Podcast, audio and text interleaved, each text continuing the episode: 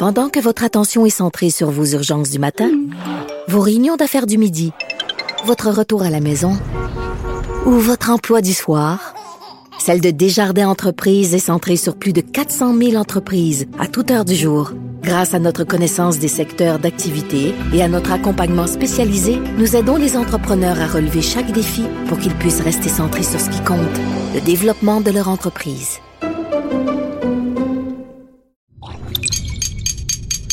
Cube Radio.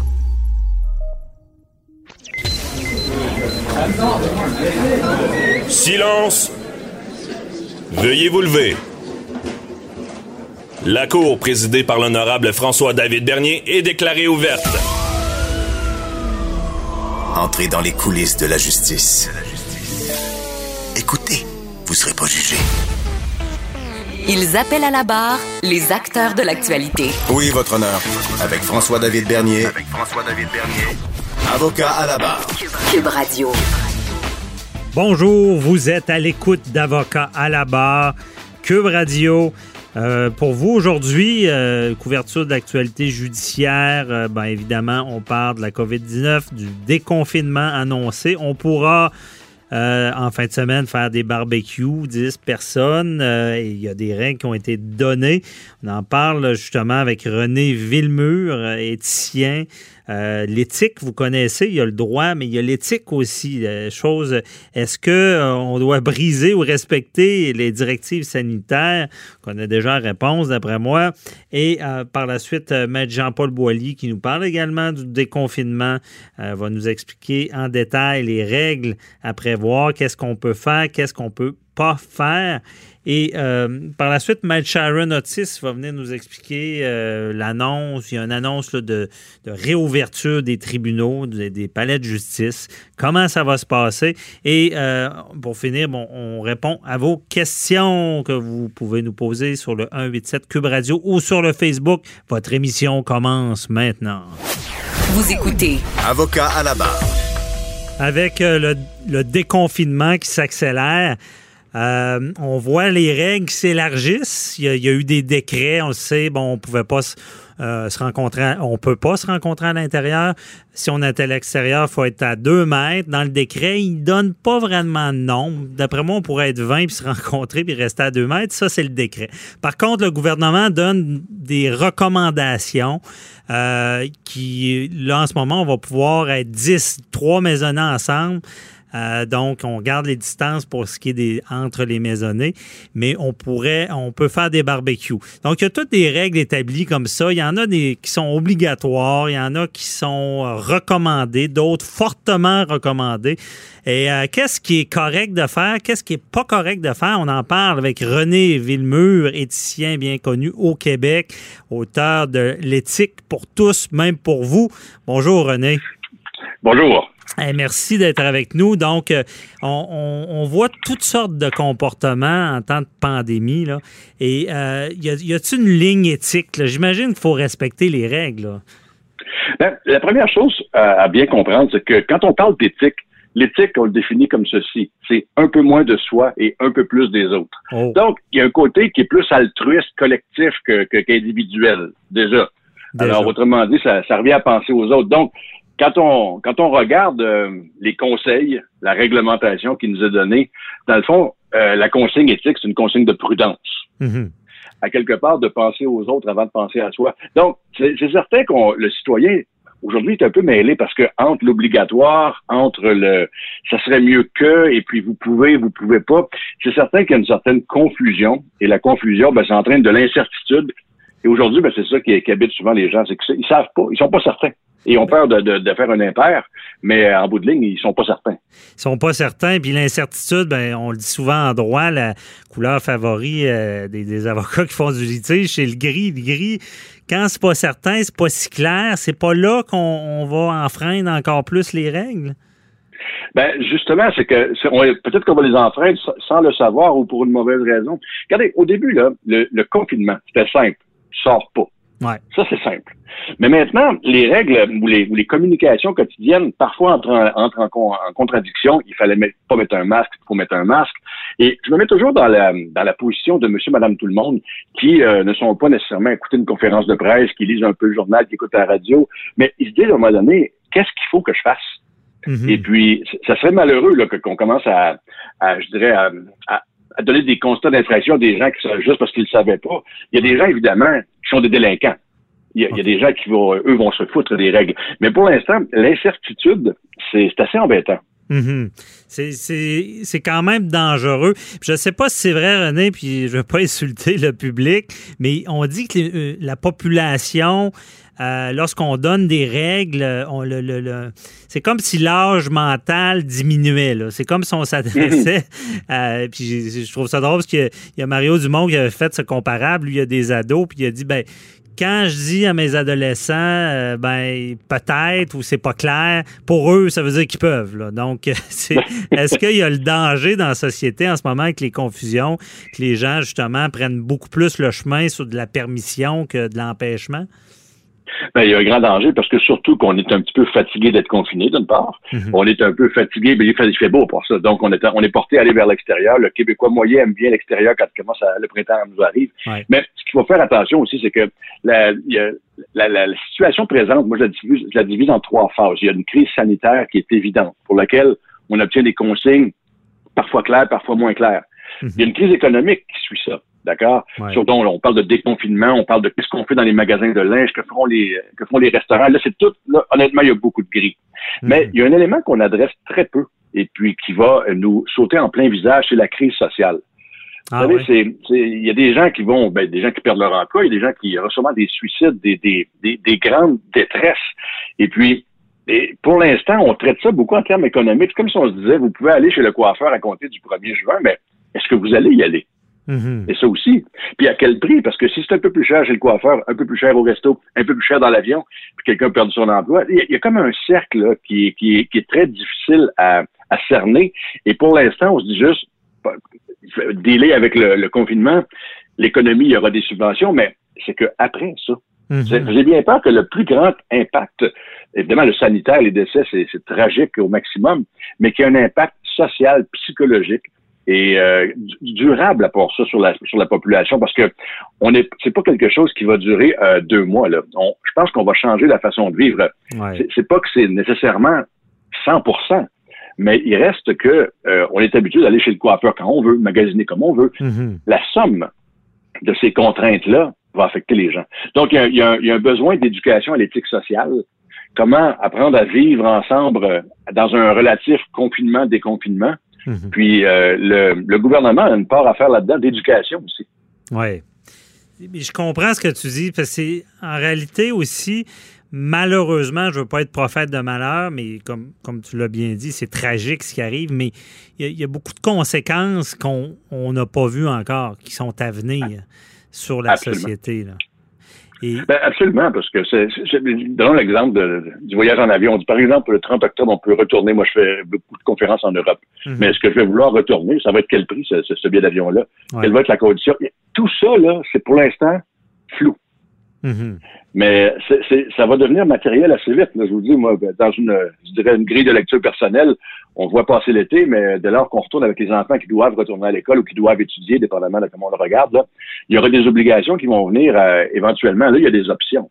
Mais euh, le jour où il y aura des obligations, euh, ça, ça, va être difficile. Vous savez, le télétravail, par exemple, c'est pratique. Mais qu'est-ce que ça fait sur la culture d'entreprise? Ben, on peut pas, on se cachera pas qu'il y a une diminution, diminution de performance. Là, ben oui, puis l'encadrement, les risques de fraude, tu sais, dans certains cas. Euh, il y, a, y, a, beaucoup de choses. C'est que il y, a vraiment là, le côté sanitaire prend toute la place, c'est très bien, mais il faut vraiment y associer le côté social. Parce que oui, parce que je, retiens euh, ce que tu as dit aussi, l'obligation. En ce moment, j'ai l'impression qu'il y a beaucoup de, comment dire, de pas de permission, mais de.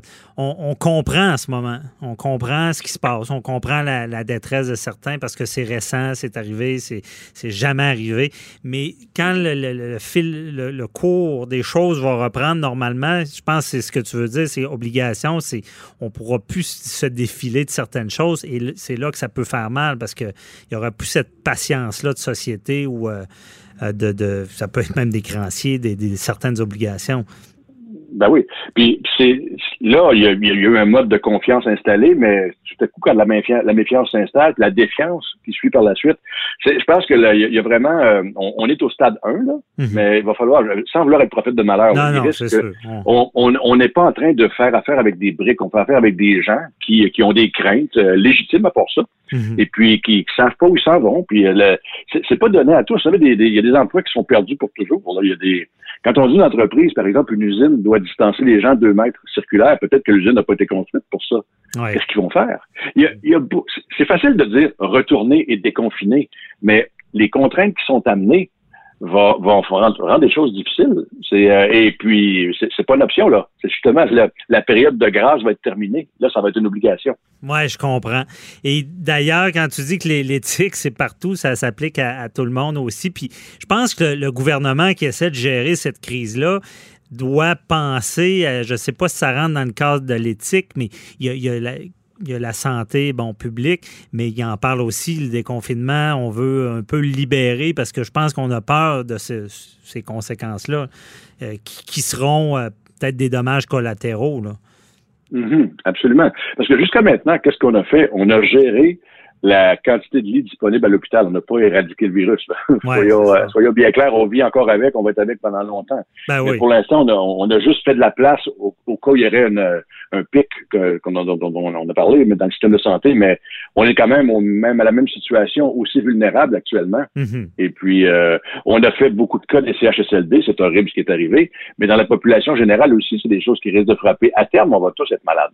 Ouais. Les chances sont élevées. Mm. Alors, c'est quelqu'un qui, je sais pas, moi, euh, vient de reprendre un emploi qu'il avait perdu, puis en plus tombe malade. Je veux dire, il y a des milliers, des milliers de cas de figure. Mais chose certaine, il faut juste pas oublier que il y a la santé psychologique des gens. Puis euh, la santé psychologique, on n'est pas trop loin de l'éthique parce que l'éthique, c'est le vivre ensemble. Ouais. Mais à un moment donné, quand je, moi, quand je vous propose là, un peu moins de soins, un peu plus des autres, quelqu'un dit ben, ça va faire, là, ça, ça risque de, de, ruer dans les brancards. Ben oui, puis c'est sûr. Puis il faut, faut se le rappeler que c'est important de, de, se rappeler de la règle, c'est bien dit. Euh, et euh, rapidement aussi, il nous reste deux minutes, puis l'éthique aussi, euh, ça peut avoir deux vitesses. Hein, parce que là, on voit le déconfinement, on, permet barbecue, mais euh, je pense qu'il y a beaucoup de gens qui ont une façon de faire en public et qu'il y a beaucoup de gens qui respecteront pas tant les règles au cours de l'été, euh, quand personne les voit. Je veux dire, il y a ce danger-là mm-hmm. aussi, là, qu'on ait plus que ce qui est permis. Là. Mais c'est certain. L'éthique, vous savez, c'est bien agir même quand personne ne regarde. OK. Puis, puis dans le fond, je vais le résumer autrement. Agir en bon citoyen, là, pour le faire, il va falloir accepter de réduire son confort pour le bien des autres. Et ça, c'est pas une chose qui est gagnée. C'est pas gagné. Oui, évidemment. Mais je pense que c'est pour le bien. Euh, ça a l'air euh, cliché quand on le dit, mais c'est pour le bien de tous. Parce que moi, je le dis, dans le judiciaire, on n'arrête pas d'avertir les gens. On leur dit écoutez les règles parce que la loi sur la santé publique a des dents. Donc, s'ils décident de reconfiner ah encore plus loin, on aura euh, l'impact dont on parlait tout à l'heure pourrait être encore plus grand. Donc, on se rappelle des règles. Merci beaucoup. Et qui de mieux qu'un éthicien pour nous rappeler de suivre les règles, j'imagine. Je sais que c'est plus complexe que ça, mais euh, je pense que euh, tu es d'accord, René, qu'il faut les suivre? Absolument. Les règles, c'est des, très bons guides. Parfois, ils disent pas tout, mais c'est un guide fondamental. Bon, bien dit. Merci beaucoup, René Villemur. Euh, puis on se reparlera, voir comment tout ça se déroule. Merci, au plaisir. À la prochaine. Bye bye. Avocat à la barre. Avec François-David Bernier. Avec François-David Bernier. On vient de parler à René Villemur, éthicien. Euh, on a parlé vraiment de langue éthique, très intéressant. Et on poursuit la conversation sur le déconfinement avec notre chroniqueur maître Jean-Paul Boilly, qui est là à distance. On dit toujours pas se faire tirer des roches. Oui, on prend vous loin. Chance. On prend pas de chance. Non. Et euh, là, là, il y, a, des nouvelles. Les règles ont-elles vraiment changé ou c'est des recommandations ou ben, c'est ce qu'on permet? Vous l'avez un peu dit tantôt avec M. Villemur. Le décret, ce qu'il dit, puis ce que la santé publique dit euh, comme recommandation, c'est pas tout à fait toujours correct. On a déjà parlé à l'émission, là. Euh, il y, a, des règles qui sont édictées dans le décret.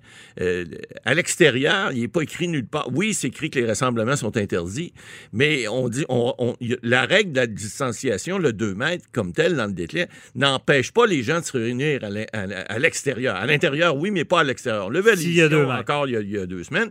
Bon, là, ce qu'on a dit cette semaine, euh, puis on va revenir après ça, quels soins maintenant peuvent être donnés, tout ça. Mais ce qu'on a dit cette semaine, c'est que là, il pourrait y avoir des rassemblements interfamiliales. Hein. Vous en avez parlé brièvement tout à l'heure. Il y a des gens qui vont pouvoir se réunir en famille à l'extérieur et même pouvoir aller à la salle de bain avec leur enfant à l'intérieur. Puis là, ce que la règle dit encore là, là c'est pas le décret qui le dit comme tel, mais c'est la règle. On dit, euh, vous allez pouvoir aller à l'intérieur avec votre enfant, euh, mais là, vous pouvez vous réunir, mais vous vous, restez pas là pour toute, pour toute la nuit. Bon, qu'est-ce que c'est que toute la nuit? Qu'est-ce, que, qu'est-ce qui pourrait être? En fait, ce qu'on demande aux gens, c'est utiliser votre gros bon sens, comme on le dit depuis le début. Maintenant, là, c'est de se réunir, on en a parlé, faire des barbecues, etc. On dit qu'on pourrait y avoir jusqu'à 10 personnes. Alors, c'est, c'est, c'est pas rien, là, mais ça sera pas considéré comme étant un rassemblement. Mais encore là, on est des avocats, Maître Bernier, on le sait. S'il y avait des infractions de commises, puis que les gens étaient prouvés qu'ils étaient à deux mètres de distance, ben bonne chance pour vous faire condamner parce que le décret, ben, le décret dit, le décret dit les rassemblements sont interdits à l'intérieur, à l'extérieur également, sauf Là, il y a les exceptions. Ben, exact. Si tu, dois aller travailler. Ben, il y a des raisons de euh, santé, etc., euh, On l'a vu, ça. Oui, puis on, le rappelle, puis donc, euh, disant si tu es à l'extérieur, tu tiens deux Exact, c'est ça. mais là, là, pour. Donc, ce qu'on entend du gouvernement disant ben faites des barbecues, mais vous restez 10, c'est des belles c'est des beaux guides. C'est des guides, c'est des recommandations. Alors, c'est pas, pas légal. C'est pas ce qui est écrit dans le décret. Puis si vous devez être accusé, ben accusé, si vous devez avoir une infraction, bon, on le rappelle, c'est une infraction pénale, c'est pas criminel. On l'a parlé, le 1000 dollars avec 500 dollars de 546 de frais et sur amende. Bon, ça, ces infractions pénales là, si elles vous étaient remises, ben pourraient être contestées parce que bon, on le sait, pour qu'il y ait un, pour qu'il y ait une, infraction de commise, il faut qu'il y ait une, réglementation qui soit euh, euh, conforme puis qu'on soit capable de dire qu'on vient contrevenir à la réglementation. Or, c'est pas nécessairement le cas. les recommandations, mais on le dit, vous l'avez dit tout à l'heure aussi, euh, si les gens exagèrent, ils peuvent le modifier, ce décret-là, en tout temps. Hein. Ils vont dix jours en dix jours depuis le début, là. ils peuvent encore le modifier. Alors, là, maintenant, ce qui va être permis, puis on dit à compter de vendredi, là, le, le, 22 novembre, euh, le 22 mai, excusez, euh, je suis rendu dans le passé. Ah. Mais euh, ce qui est permis maintenant, c'est que là, il n'y a, plus de, limite d'âge pour les, les, rassemblements. Mais on dit que pour les gens qui, dont l'état de santé sont plus vulnérables au virus, ben rassemblez-vous pas. Alors, on donne plus de limite d'âge. Alors, ça, c'était qui? Puis il va pouvoir, à compter de, vendredi également, le 22, des barbecues, ça va être permis. Et avec ce qu'on vous a dit tout à l'heure, de garder les distanciations, parce que ça, ça reste tout le temps quand même. Même si les rassemblements sont permis, on vous dit de garder le 2 ah. mètres, puis on vous recommande de mettre le masque. parce que c'est là que vous allez avoir une contravention. Ben, c'est là, que ça pourrait être possible si les gens exagèrent. Comme on dit. à Boily, vous ne pourrez pas l'éviter. C'est écrit dans, dans, le décret 2 mètres. Puis même, même. À l'extérieur. À l'extérieur. Puis là, on spécule. Ben même si euh, Dr. Arruda puis euh, ah, Legault ben disent que vous pouvez vous faire un petit barbecue. Ça prend, ça prend une loi, ça prend un règlement. Il faut transgresser à quelque chose. Et là, comme c'est une recommandation, ce n'est pas transgressé comme tel. Mais ça reste qu'il faut bien que ça Mais au final, On parle de l'extérieur. On parle toujours de l'extérieur. À l'intérieur, c'est toujours interdit. Mais au final, dans ce cas-là, là, on on ne veut pas aller sur ce qui est nécessairement légal. On est mieux seulement respecter des recommandations d'un gouvernement qui essaie de sortir d'une crise Exactement. Comme on, comme on le dit depuis le début, si on veut pas que ça soit pire au niveau légal, si on veut pas que la loi des mesures d'urgence, qui est toujours dans le garde-robe, qu'on n'a pas sorti encore, là, ben, si on veut pas qu'elle sorte, puis ça, ça a des dents, puis des pouvoirs d'arrestation, on l'a vu, sans mandat, puis des détentions sans mandat, etc., on veut pas se rendre là. Alors, on le dit depuis le début. Suivons les recommandations. Mais là, ce qui est intéressant, on a vu le ministre du Travail, M. Monsieur, monsieur Boulet, le, frère de l'autre, qui a annoncé cette semaine là, que, bon, il y, a, des soins là, qui vont pouvoir maintenant être donnés, qui étaient à partir du 1er juin, cependant. On ne parle pas de, vendredi 22 mai, mais on parle de soins thérapeutiques, de soins dentaires, euh, de soins corporels et d'esthétiques. C'est important, les petites madames qui veulent faire les ongles. Il y en a qui commencent à avoir les ongles pas mal longs. Et, là, et les, coiffeurs aussi, on parle, bon, les, cheveux, là, je vous regarde, puis je me regarde, là, on a, on a, il est le temps qu'on y aille. Alors, et ça, ces choses-là, mais avec des règles, encore une fois, euh, de, de, de, santé publique, qu'on dit de garder euh, des recommandations. Si vous allez, par exemple, chez le dentiste, on vous dit rincez-vous la bouche avant. En fait, il y a toutes sortes de, de petits trucs qui sont donnés, mais encore là, ce n'est pas nécessairement légal. Hein? Ce sont des recommandations qui sont données. Mais les, les hommes de loi disent attendez pas le légal, respectez ça vous les belles recommandations des conférences de presse. C'est seulement que nous, c'est plus fort que nous autres, on fait le saut ben, parce que les gens, on les entend dire Ah, c'est nouveau, maintenant on peut se réunir. Ouais, mais ça. Puis garder deux mètres de ça. Mais en tout cas, je veux, veux pas être un mauvais influenceur. Et d'ailleurs, euh, pour ce qui est des coupes de cheveux, c'est intéressant. Euh, il faut que j'en parle. J'ai trouvé ça tellement drôle sur Facebook. Euh, Maître Boily, il y, a une blague qui, circule.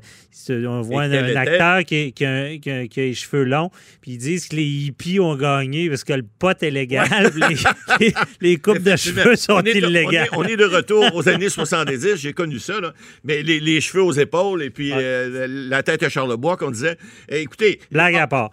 Ces choses-là, effectivement, bon, vont revenir en or. Et puis là, il y a un paquet de... Il n'y a pas juste les dentistes, là, on parle des euh, physiothérapeutes, des, des, ergothérapeutes, des chiropraticiens, de, la massothérapie, les, les, les, psychologues aussi, les optométristes. Bon, euh, même l'acupuncture va être permis à compter du 1er juin. Alors, on revient tranquillement, mais ce qu'on dit, encore une fois, ce sont des, des règles euh, qu'on dit aux gens, vous allez appliquer ces règles-là. Il n'y a pas de force comme telle légale, mais il faut vous garder de la distanciation. Puis pour tous ces, organismes-là, euh, ça va être à l'intérieur, c'est clair. Oui, mais justement, je veux vous entendre là-dessus. Beaucoup de questionnements. La CNESST intervient. Il y a un guide. Oui, oui, tout à fait. C'est quoi la valeur légale du guide? Bien, écoutez, le guide comme tel, ça le dit. C'est un guide. Alors, s'il n'y a pas d'infraction de commise, parce que ça prend un règlement pour qu'il y ait une infraction de commise, ça prend un décret, ça prend un règlement, ça prend une loi. Alors, comme tel, lorsque on respecte la, réglementation, puis qu'en plus, il y, a des, formulations qui sont faites, par exemple, dans le guide de, la CNESST, ben c'est facile de dire, écoutez, moi, j'ai suivi les recommandations que c'est écrit là, je n'ai pas contrevenu à la loi. C'est évident que ça devient une défense de bonne foi à ce moment-là. Alors ça, ça pourrait être utilisé. Mais c'est évident que si on ne fait pas d'article comme tel qui dit autre chose que vous n'avez pas le droit à l'extérieur de vous réunir à moins de deux mètres, ben, vous avez le droit à plus de deux mètres. Voulez-vous? C'est comme ça qu'est écrit la loi. Maintenant, là, on dit les rassemblements à l'intérieur sont interdits, sauf, et là, il y a, toute une nomenclature, même les sexologues sont là-dedans, je regarde ça, la médecine douce alternative, le toilettage des animaux va être permis maintenant. Alors, tout ça fait en sorte que ce décret-là, là, qui a été modifié pour pour pouvoir permettre à ces gens-là de continuer à vaguer à leur occupation à compter du 1er juin, mais va faire en sorte que toute la partie du décret qui disait vous n'avez pas droit au rassemblement intérieur, ben ça va pas s'appliquer mais pour ces professions-là. être modifié? Parce que c'était déjà dit que pour le travail, non, non, je comprends, mais c'était interdit. C'est, toutes ces fonctions-là, à venir jusqu'à présent, n'étaient pas considérées comme un service essentiel, donc étaient interdits. Ils ne pouvaient pas ouvrir les bureaux de dentiste. C'est ça. Ils ne pouvaient pas, sauf euh, urgence. C'était permis pour les urgences seulement. Ça, c'était dans le décret. Alors, alors maintenant, vous allez pouvoir, pouvoir voir votre sexologue. C'est plus considéré comme étant interdit. Et, puis, c'était pas considéré comme étant une urgence. Il y a des cas où ça peut l'être, là, mais, non, mais on se comprend que dorénavant, ce ne sera plus interdit. Comme ces entreprises-là, là, ils doivent toutes mettre en, place des mesures. Ah, ben là, c'est clair. Et là, c'est mieux de, de, de, de, lire le guide de la CNESST. Exactement. Parce qu'au final, si on respecte rien, ah, Peut-être qu'on on, pourrait, euh, je ne sais pas en tant qu'employeur, s'il pourrait être responsable de la sécurité. Tout à fait, parce que là, il y a une obligation légale de l'employeur d'assurer que l'employé, pour en parler, pour avoir des questions du public là-dessus tout à l'heure, euh, l'employé pourrait refuser le travail s'il y a un danger pour sa sécurité ou pour sa santé. Donc, le guide... Y a des, je suis allé euh, hier, moi, faire, faire des réparations à mon vélo, et puis, mon Dieu, c'est une personne qui rentrait à la fois. Le vélo était pris par un employé avec des gants, il l'a désinfecté infecter le vélo, toutes les sections où il y a eu des, retouches à faire. Et puis, c'est, moi, je pense que les entreprises qui sont sérieuses vont tous avoir des processus comme ça. Oui, ça va être plus long pour recevoir des soins.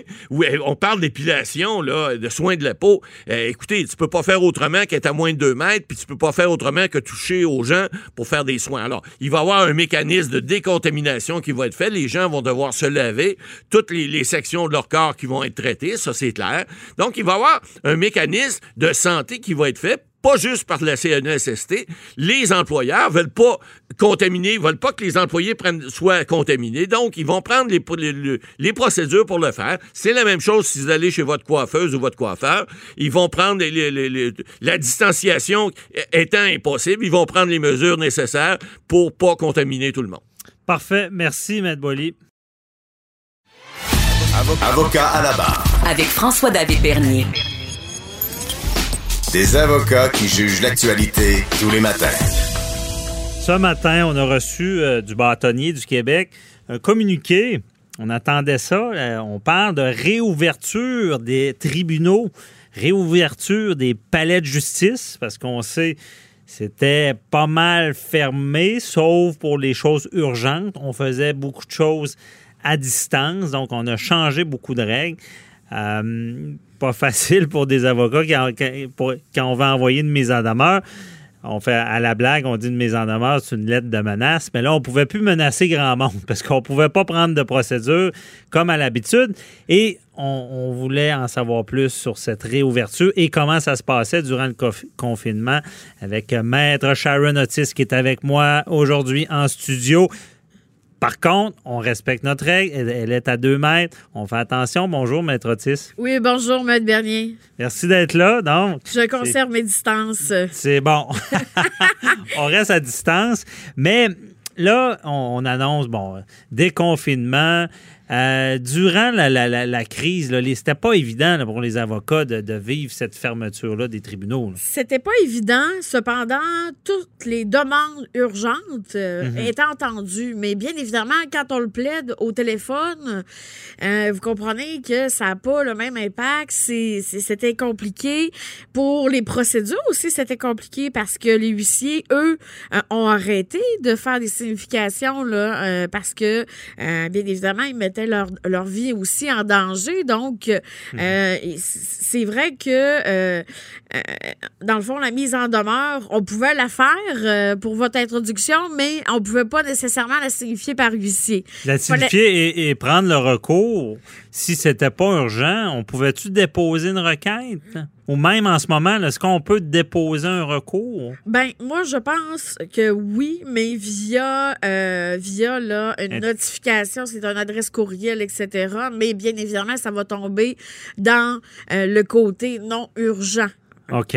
Donc, parce que je sais même pas, euh, je sais pas si tu le sais, si on peut ouvrir un dossier à court en ce moment. On pourrait? À l'heure actuelle, oui. J'ai reçu un communiqué des huissiers, là, Paris, Ouellette, Bigouette, et euh, c'est mentionné qu'on peut aller timbrer nous-mêmes les procédures. OK, on peut ouvrir un dossier. Oui, c'est ça. Parfait. donc, ça continue. Et là, euh, justement, on en parlait, plaider au téléphone ou euh, en visioconférence. On dira ce qu'on veut, mais c'est pas les effets de ne sont pas les mêmes. Là. Euh, le petit pouvoir de, convaincre de l'avocat n'est pas toujours là. Ça n'a pas le même impact, bien évidemment. Et cependant, par contre, quand on est en mesure d'urgence, comme par exemple une ordonnance de sauvegarde, euh, on plaide par déclaration assermentée. Donc, mhm. notre client fait une déclaration qui tient sur deux pages selon les directives de la Cour supérieure, etc. Mais c'est sûr que pour nous, ça n'a pas le même impact. Moi, j'aime bien voir le juge, voir sa réaction voir interagir avec le juge. Je ne dis pas qu'ils n'ont pas interagi, mais je vous dis que c'est pas pareil. C'est pas pareil, on voit pas la réaction. Et même contre-interroger un témoin, parce qu'on le dit, contre-interroger quelqu'un, c'est un peu un art. Il faut, faut réussir à faire dire des choses ou euh, mettre, en, mettre en contradiction. C'est pas la même chose. Hein. C'était pas possible parce que les matières urgentes euh, sont généralement par euh, déclaration sous serment. Donc, c'était pas possible de contre-interroger qui que ce soit. OK? Donc, le juge regarde prima facie, dans le fond, lit les déclarations sous serment et un statut regarde la requête et statut là-dessus et, et, avec, bien évidemment, nos représentations. Oui. Pour ce qui est des matières urgentes, par contre, il y a eu des procès virtuels. Il y en a eu, là. Puis c'est c'est ça qui doit être difficile aussi. Ça doit être très difficile. Moi, ça m'est pas arrivé, mais euh, ça doit être très difficile. Là. Mais je vois, à tout le moins, on a reçu, comme vous le disiez tout à l'heure, le communiqué euh, du pantonnier euh, de, dans le fond du Québec, là, Monsieur Maître Grondin. Et on voit que la réouverture, tranquillement, pas vite, va revenir. On parle de réouverture début juin. pas de date donnée. Pour les matières moins urgentes parce que l'urgent était bon à distance. Mais dans le fond, ça veut dire que ce qui, ce qui euh, moins urgent, les, les procédures normales vont reprendre. Bon, on prévoit ça parce que ça réouvre partout, on va pouvoir se faire couper les cheveux. Une chance, parce que. Il y a juste moi qui vous vois. Mais pour euh, matière urgente, pour revenir là-dessus, quand je vous dis que c'était particulier, la semaine dernière, j'ai eu à plaider une ordonnance de sauvegarde et l'ordonnance de sauvegarde était dans le district judiciaire euh, de Trois-Rivières et c'est un juge de Québec qui m'a entendu. OK. Donc, tout passait par Québec pour les environs. Bon, déjà, c'est bon. Parce que tout ça, il y a eu du négatif, mais il y a eu, en droit, là, on ne dira jamais assez, il y a eu beaucoup de positifs de la COVID. On était dans l'archaïque, les fax, les présences obligatoires toujours, des frais pour les clients. Je veux dire, la, COVID-19 euh, nous a fait évoluer rapidement en deux mois. Là. On n'a pas eu le choix. On n'a pas eu le choix. Mais ça, ça. Puis là, parlons-en, est-ce qu'on parle de réouverture? Tout ça, on va pouvoir garder certaines choses. on va-tu revenir exactement comme on était? Bien, progressivement, je pense que oui. Là. Euh, le télétravail, par contre, va peut-être demeurer. Parce non, mais déposer une procédure ben, par Internet, avant, il fallait se déplacer, charger une heure au client pour aller le déposer au greffe. C'était ridicule. Là. ça, ça devrait rester. Là. huissier. Ou au huissier. Qui donne un procès verbal. Mais et là, en 2020, dans 2020, je veux dire on devrait pouvoir se servir. C'est le cas en ce moment. Ça fonctionne. Donc, on devrait garder ça. On va en garder des choses. Mais c'est pas ce que le code de procédure prévoit. Ah, bon, bon, je vois le genre d'avocat du la, petite procédurette. Oui, je suis. Non, non, je comprends. Je, suis pas. zélé de la procédure. Donc. Mais euh, le code de procédure, on a eu une réforme. Puis, en, 2016. Je, ne donnerai pas de commentaires parce qu'on a changé beaucoup de mots. Puis je trouve en tout cas, euh, on, a, évolué, mais j'ai pas l'impression que tant que ça. Il va falloir amender. Après la COVID, il va falloir sûrement l'amender, parce que ça s'amende, le Code de procédure civile. Pas obligé de faire une réforme. Mais il y a des choses qui devraient rester, Maître Otis. Il y a des choses qui devraient rester, et ça ferait en sorte que ce serait moins coûteux pour les clients. Ben c'est ça le Et ça serait moins compliqué Accès à la justice, l'accès à la justice. Pour nous aussi, vous comprenez? Mais je trouve que le bâtonnier du Québec fait une belle job. Ben oui. Euh, sincèrement, on est informé. Euh, euh, on, reçoit les nouvelles en, temps opportun. je pense que. Non, ça, la crise est bien gérée. Oui. Mais là, le retour là, dans un palais de justice, comment vous voyez ça? La distanciation, le, le est-ce que ça va bien fonctionner? Bien, je donne l'exemple, par exemple, d'un dossier en DPJ, OK? Euh, moi, je représente le père, donc j'ai le père à côté de moi, j'ai la greffière spéciale, la greffière audiencière, pardon, devant moi, j'ai le juge qui est pas, lui, le, 2 mètres, ben, ça, ça c'est correct, mais pour la greffière, ça n'est pas correct et ça n'est pas correct pour mon client aussi. Mhm. J'ai l'avocat de la partie adverse, l'autre côté, elle est loin, ça va, mais elle aussi représente l'intervenante. J'ai d'autres avocats. Donc, d'être, euh, il faut pas mettre un nombre, euh, vous comprenez, dans la salle d'audience parce que sinon, on, est fait là. Hein. Mhm. Mais c'est grand des palais de justice. Je pense que ça va bien. S'il y a une place qu'on peut réussir à respecter le 2 mètres, c'est bien dans un palais de justice. Je sais qu'il y, a des- il y a des salles qui sont tout petites. Il y a des salles d'audience qui sont petites. À Trois-Rivières, je vous dirais que c'est, quand même assez spectaculaire comme palais de justice. Je vous dirais que le 2 mètres est facilement, euh, je pense, respectable. OK? OK. Euh, mais à Québec, il y a certaines salles, je vous dirais que c'est pas. euh, ça va être très difficile. Ça va être très difficile. Euh, Est-ce qu'on va nous exiger, par contre, le port du masque? Est-ce que plaider avec un masque, c'est pas, pas évident non plus? Euh, vous comprenez? Ouais. Ça, c'est toutes des questions. On va voir ça au fur et à mesure. Je pense qu'ils sont en train, là, présentement, d'établir un processus de réadaptation. Et il y a aussi le fait que les délais étaient suspendus pendant le COVID. Donc là, quand il va y avoir réouverture des palais de expliquez pour justice- nos auditeurs les délais, ça veut dire si on, on avait un temps de jour pour déposer une procédure, tout ça est suspendu. C'est suspendu. Et, et là, il anticipe que tout le monde va un peu, euh, comme en bon québécois, se garrocher, vous comprenez, hein, au palais de justice pour pas passer à côté d'un délai, parce qu'à ce moment-là, vous comprenez qu'on a une responsabilité professionnelle, Ouais. on peut faire perdre des droits. Et là, ces délais-là vont rester suspendus malgré la réouverture. C'est ce qu'on a appris dans le communiqué. Mais justement, le retour, euh, il y aura un embourbement certain. On aura, puis avec toutes les mesures qui vont être prises, on, le voit, les rest... ben, pas les restaurateurs, mais euh, j'ai vu une nouvelle Village des Sports va fonctionner à, Québec à 30% de sa capacité. Euh, euh, les salons, les dentistes vont recevoir beaucoup moins de clients. En droit, ça va être comme ça. Et c'était déjà embourbé. Qu'est-ce- comment qu'on appréhende ça, là? Moi, je pense qu'il va y avoir euh, un gros boom en juin, j'anticipe. Et d'ailleurs, je n'ai pas prévu de vacances pour cet été. Ah ouais.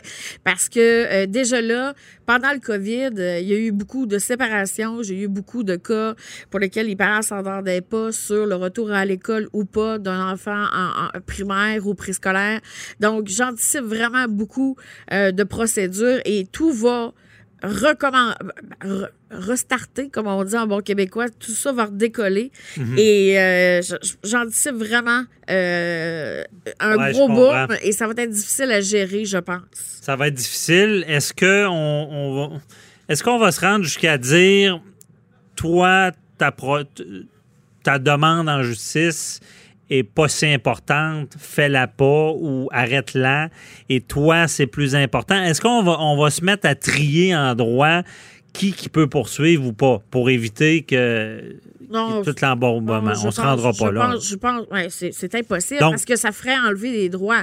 À moins qu'on soit un plaideur quérulant, c'est-à-dire que Mhm. une personne qui prend des procédures pour rien dans le vide. Mais sinon, si on fait le tri, je veux dire, il y a des choses qui ne sont pas dans la requête, il y a des choses que, qui ne sont pas dans les pièces. Ça, ça peut pas Donc, fonctionner. donc on, on s'attend, on n'a plus de temps, là, mais on s'attend à. C'est le attends. Et le temps, c'est le temps qui fera. Je veux dire, il y aura un embourbement certain. C'est certain. Et il va falloir qu'il y ait du temps qui se passe. Les délais vont être plus longs pour que reprendre la, la vie normale. Un grand il n'y a, pas- il y a sage. pas d'autre solution. Là. un grand sage m'a déjà dit laisse le temps au temps. Bon, parfait. On laisse le temps. on verra. On verra. On va le temps un peu par en avant. Donc, merci beaucoup, euh, Maître Otis. Ça fait Euh, plaisir. On, on se reparlera quand ça sera, quand, quand la réouverture euh, sera officielle. Vous nous, ferez, vous nous direz comment ça se passe. Mais- Merci. Bye bye. Merci. Avocat à la barre. Alors je procède à la lecture du verdict. Avec François-David Bernier. Les meilleures plaidoiries que vous entendrez. Cube Radio. Avocat à la barre répond à vos questions chaque semaine. Euh, beaucoup de questionnements, évidemment, avec euh, tout en lien avec la crise. là. On ne peut pas, peut pas parler d'autre On chose. peut pas certain. passer à côté, c'est pas mal difficile. Ben oui. Et donc, on est là pour y répondre euh, avec Maître Jean-Paul Boilly, toujours. Euh, Allons-y en rafale. Myriam Eve de Sorel nous demande sur notre ligne 187 Cube Radio si son père, qui est âgé de 77 ans, peut refuser de retourner travailler à titre de chauffeur d'autobus scolaire, puisque malgré qu'il soit encore en bonne forme, il trouve ça un peu risqué. Ouais, ça, écoutez, là, il y, a plusieurs, il y a plusieurs euh, sous-questions, en fait, sous-réponses à sa question. D'abord, euh, on a parlé là, à l'émission de, de, de, processus pour protéger les employés. On en a parlé tout à l'heure. Et puis, là, ça prend de conditions médicales. Ouais, ben là, écoutez, lui, il, il se trouve être dans un groupe d'âge qu'on appelle à risque, les gens qui ont plus de 70 ans. Alors, évidemment, c'est un peu délicat. Et puis, euh, en matière de relations de travail, écoutez, on, on l'a dit, vous l'avez vu avec euh, euh Maître pierre Plamondon là, il, y a, il, y a, quelques semaines. Mhm. euh, bon, on peut pas refuser, euh, s'il n'y a pas de motif médical, le travail. Mais sauf que dans ce cas-ci, vérification faite, ce monsieur-là pourrait dire, mais moi, je suis dans un groupe à risque, puis je vous dis, je rends pas une décision là, parce que vous savez, les tribunaux vont être saisis de toutes sortes de choses. Les tribunaux du travail, surtout là, euh, ils vont avoir de l'ouvrage pour les prochaines années. Parce que là, on va falloir interpréter c'est quoi, pas juste en cas, de, en, temps de crise, mais il peut y avoir d'autres situations qui vont se refléter euh, euh, à l'avenir et on va, on va se servir des exemples qu'on aura pris en temps de crise. Donc, ce monsieur-là, possiblement, s'il y y a une crainte à cause de son âge, il pourrait dire, il pourrait très bien dire, puis ça, ça dépend. Puis on, a vu les mesures des fois qui sont prises par certains employeurs. Vous savez, Maître Bernier, là, il y en a qui exagèrent, ils prennent des mesures. Euh, on l'a vu, euh, on dira pas où, là, dans un ascenseur, on voit des, des plexiglas à moitié installés là, qui pendent. Bon, ça peut peut-être avoir un certain effet, mais Partez-moi pas là-dessus. Non, non, c'est ça, mais je veux pas vous craquer. Là, moi, je vois certains, on dira certaines actions qui, euh, qui, qui, semblent protéger le monde, mais ça n'a pas rapport. on, dirait, on, dirait, qu'il y a une entreprise qui a fait de l'argent. Ouais, c'est ça. Ben, écoutez, il y, de la peur. Il y, en a qui, qui, utilisent la peur. Bon. Mais quand même, un chauffeur d'autobus, ben écoutez, s'il n'y a pas, par exemple, de plexiglas installé, qui a peur peut-être que les enfants qui se promènent ou qui toussent ou qui, bon, qui peuvent, lui, puis lui, à l'âge que là, ben, il, est une personne à risque. Moi, je serais, puis je rends pas une décision, mais je serais porté à croire que ce monsieur-là pourrait demander à son employeur de ne pas, parce que, de ne pas rentrer au travail, parce que il, ne serait pas considéré avoir démissionné à ce moment-là. Il serait considéré d'avoir une raison suffisante pour refuser de travailler. Donc, si jamais ce monsieur-là, puis là, madame, évidemment, c'est votre père, je veux pas qu'il perde son emploi. Donc, si jamais l'employeur n'était pas assez compréhensif puis le congédiait, je pense, puis là, écoutez, il y a toute la question de savoir est-ce qu'il est syndiqué ou pas, qu'il y a un représentant syndical, est-ce qu'il doit prendre un avocat, payer un avocat alors que tu n'as pas un gros salaire? Je comprends qu'à 77 ans, il travaille pas 90 heures par semaine, donc il veut pas perdre son revenu d'appoint. Je suis les chauffeurs d'autobus, vous savez, ils font ça à temps partiel. Bon, ils font des runs le matin ou le soir, ou des fois les deux, mais peu importe. Alors, donc, pour, pour revenir à ça, euh, euh, moi, je, dirais que légalement, parce que c'est, on est là pour répondre légalement, je dirais qu'il y aurait une bonne, une raison juste et suffisante pour refuser de, à cause de son âge, de, faire ce genre de travail-là, qui, qui, mettait, qui pourrait mettre sa santé à risque, même si elle ne l'est pas euh, présentement, puis qui est en santé. Donc, il gagnerait éventuellement s'il y avait un recours judiciaire. Maintenant, est-ce que l'employeur va, va, comprendre ça? Ben, madame, vous y ferez jouer avocat à la barre, puis vous enverrez ça à votre employeur, à l'employeur de votre papa, puis ils vont peut-être comprendre qu'ils ont tout intérêt à, si monsieur euh, craint pour sa santé, il est dans un groupe d'âge où il pourrait être justifié de refuser de travailler. Alors, ne le congédiez pas, je vous en supplie, et gardez-le à votre emploi. Ça doit être un bon monsieur à part ça. Ben oui, c'est quand même logique, mais gros dossier parce que... En tout cas, à suivre. Merci. Euh, ensuite, euh, il y a Jean-François qui habite dans les Laurentides qui nous demande s'il peut obtenir l'aide financière du fédéral, même s'il a une entreprise saisonnière qui n'opère pas, euh, qui n'opère que l'été. Ah, oui. Écoutez, la réponse c'est oui en principe, parce que L'aide financière fédérale, là, je ne sais pas laquelle qui veut, si c'est celle du 75% pour le retour au travail ou si c'est celle, euh, bon, il y a le prêt sans intérêt là, pour le 40 000 euh, euh, Ces programmes-là ont été mis, il y a pas, on n'a pas fait de ségrégation pour ces programmes-là. On a dit, les entreprises qui ont pignon sur rue ici, qui sont pas des paradis fiscaux qu'on essaye, là, euh, on, on, va les aider. On va les aider et on n'a pas fait de, on n'a pas fait de distinction en disant ça prend une entreprise qui opère 12 mois par année.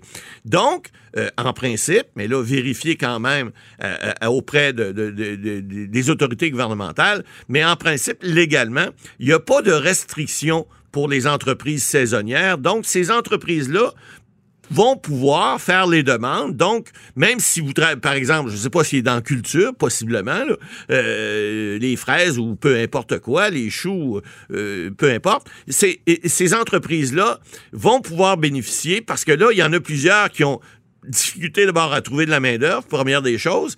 Il y en a qui vont pas nécessairement pouvoir non plus. Euh, il y a une question de chiffre d'affaires. Vous devez démontrer que vous avez une perte de, revenus. On le dit, on a parlé à l'émission euh, régulièrement, euh, par rapport, par exemple, à, l'an dernier. Donc, ça va être peut-être facile de démontrer si vous n'êtes pas capable d'obtenir le, même rendement. Parce que, un, bon, si, par exemple, vous faites venir des travailleurs étrangers, vous n'avez pas pu avoir le nombre de travailleurs nécessaires pour faire votre récolte donc, vous avez une perte qui est une perte qui est prévue par la loi, qui est plus de, euh, de 25% de vos revenus de l'année dernière, vous êtes capable de le démontrer, ben, vous allez être tout aussi éligible que, que les autres entreprises. Mais évidemment, allez voir sur le site du gouvernement du Canada, parce que c'est le gouvernement qui prévoit les, les, euh, les, les, les subventions, ou en fait, les programmes sont, sont relèvent du fédéral. Donc, et puis, allez voir sur le site, et, et, ne fait que vous êtes saisonnier ne change pas. Vous devez répondre aux questions qui sont là. Et si vous répondez aux critères qui sont là, que vous soyez saisonnier ou pas, ça change rien. Vous allez pouvoir en bénéficier quand même, puis faire, euh, faire en sorte que vous allez euh, euh, obtenir ces... Vous savez, ça peut être intéressant pour une entreprise. Par exemple, oui, c'est sûr que les, grosses entreprises, un prêt de 40 000, c'est vite passé. Mais pour une petite entreprise, ben, des fois, ça peut lui permettre, par exemple, juste de faire des travaux. Par exemple, on a vu des gens qui ont, qui ont réussi... Je pense que l'aide doit servir principalement à à, payer les employés, aux courseurs, à, puis à faire, à, faire des, à faire des choses que vous auriez peut-être pas été capable de faire parce que vous avez un manque de revenus. Donc, le prêt va vous aider, un, à payer vos employés, puis à, avoir une possibilité de faire des choses que, que vous auriez pas pu faire parce que votre manque de revenus va vous... vous, mhm. impacte. je vais donner un exemple. Il y a des casse-croûtes qui sont pas ouverts euh, l'hiver, qui ouvrent euh, pendant la saison estivale, qui vont être aussi... Euh, vont pouvoir bénéficier parce que les autres aussi vont peut-être avoir des pertes de revenus. Peut-être qu'ils en auront pas parce que là, les restaurants ouvrent pas. Peut-être les casse-croûtes vont marcher à plein régime, commence à faire beau. Alors, ça aussi. Mais ils sont éligibles si, évidemment, ils remplissent les critères de perte de revenus et qu'ils ont une perte euh, occasionnée à cause de la COVID. OK, merci. Euh, ensuite, euh, Jérôme R. qui nous a écrit sur la, page, Facebook pour nous demander si, à titre de courtier en immeuble, n'ayant pas reçu aucune commission depuis deux mois, euh, même si des ventes seront enregistrées et payées plus tard, il peut être quand même éligible à la PCU. Oui, il y a beaucoup de monde dans ce, dans ce domaine-là. C'est pas juste le courtage. Là. Il y a plusieurs euh, personnes qui peuvent être éligibles à PCU. Souvenez-vous, au départ, là, on disait euh, si vous n'avez pas pu travailler, bon, au début, à la mi-mars, on avait dit pendant 14 jours, puis après ça, on a extensionné ça euh, à dire que c'était un mois complet, vous ne pouvez pas travailler, c'était juste la première période, c'était 14 jours. Ceux qui, qui, reviennent de voyage ou qui étaient en quarantaine, des choses comme ça. Bon, là, on a étendu ça, on a dit, écoutez, après ça, on a dit, ben là, non, on va pas parler de travailler, on va parler de quelqu'un qui a un revenu moindre de 1000 dollars par mois. Fait que si vous gagnez 1001 dollars par mois, ben, vous perdez votre 2000 dollars de, de, prestations canadiennes d'urgence. Alors, vaut mieux gagner juste 999 que 1100 dollars parce que si vous gagnez 1 dollar de plus que 1000 dollars, vous n'êtes pas éligible à l'EPCU. Or, ben, ça vient euh, répondre à la question qu'on n'était pas sûr au départ. Parce qu'au départ, c'était écrit si vous travaillez pendant cette période-là, vous ne serez pas éligible à la prestation canadienne d'urgence. Or, on est venu, on est venu euh, rectifier le tir en disant vous pouvez travailler, mais vous ne devez pas gagner plus de 1000 dollars par mois. C'est ça la règle qui a été, qui a été mhm. émise. Alors, ça veut dire gagner 1000 dollars, ça veut dire que vous pouvez travailler, mais si vous ne gagnez pas 1000 dollars, vous êtes éligible à la PCU. Donc, le courtier en question, Jérôme, là, ben, si il a travaillé puis qu'il n'a pas gagné 1000 dollars, ben moi, je, suis d'avis qu'il a droit à la PCU parce qu'il n'a pas eu de revenu. Évidemment, le mois où il va avoir un revenu, puis là, évidemment, il y a toute une question juridiquement qu'on pourrait se poser, puis fiscalement aussi, parce que si, par exemple, j'enregistre des maisons euh, et puis que d'habitude, en mars et avril et en mai, je fais pas de vente ce qui est rare pour un courtier. Je pense qu'avril-mai, c'est des bons bois pour eux autres d'habitude, mais, mhm. mais mettons que l'année d'avant, il n'y en a pas fait. comment il va faire pour démontrer que cette année, parce qu'il a enregistré des ventes puis qu'il les a pas faites avant le mois de juin ou le mois de juillet, ben qu'il y, a une perte de revenus. Ben, encore là, c'est la latitude euh, euh, du ministère du ministère du Revenu hein, qui vont faire des vérifications après. Mais je pense, puis M. Trudeau le dit, soyez honnête quand vous faites des réclamations, répondez aux questions honnêtement. Mais si vous répondez honnêtement à une question qui vous est demandée, est-ce que vous avez euh, est-ce que vous avez eu des revenus de plus de 1000 dollars au cours du dernier mois, du dernier 30 jours, c'est du 15 au 15 ou du du, 12 au 12, je me souviens plus, pour du mois de mai et juin. Là. Mhm. En tout cas, c'est de la mi-mois à l'autre mi-mois. Ben, la réponse, c'est que si vous en avez pas venu, eu, vous cochez non, faites pas une fausse déclaration. Donc, d'après moi, vous êtes admissible à cette prestation canadienne d'urgence-là. Et le mois où vous aurez reçu plus de 1000 dollars, ben, vous ne serez plus admissible. Je pense que ça, ça va aller de soi tout à l'heure, puis que c'est, comme ça que Revenu Canada va, l'interpréter. Ah Alors, de toute façon, c'est difficile pour tout le monde. Ben, c'est ça. Parfait, merci Matt Boily. Donc, c'est euh, la fin des questions. C'est tout pour nous euh, aujourd'hui. On se retrouve euh, demain, même heure. Merci, bye bye. Cette émission est maintenant disponible en podcast. Rendez-vous dans la section balado de l'application ou du site cube.radio pour une écoute sur mesure en tout temps. Cube Radio, autrement dit. Et maintenant, autrement écouté.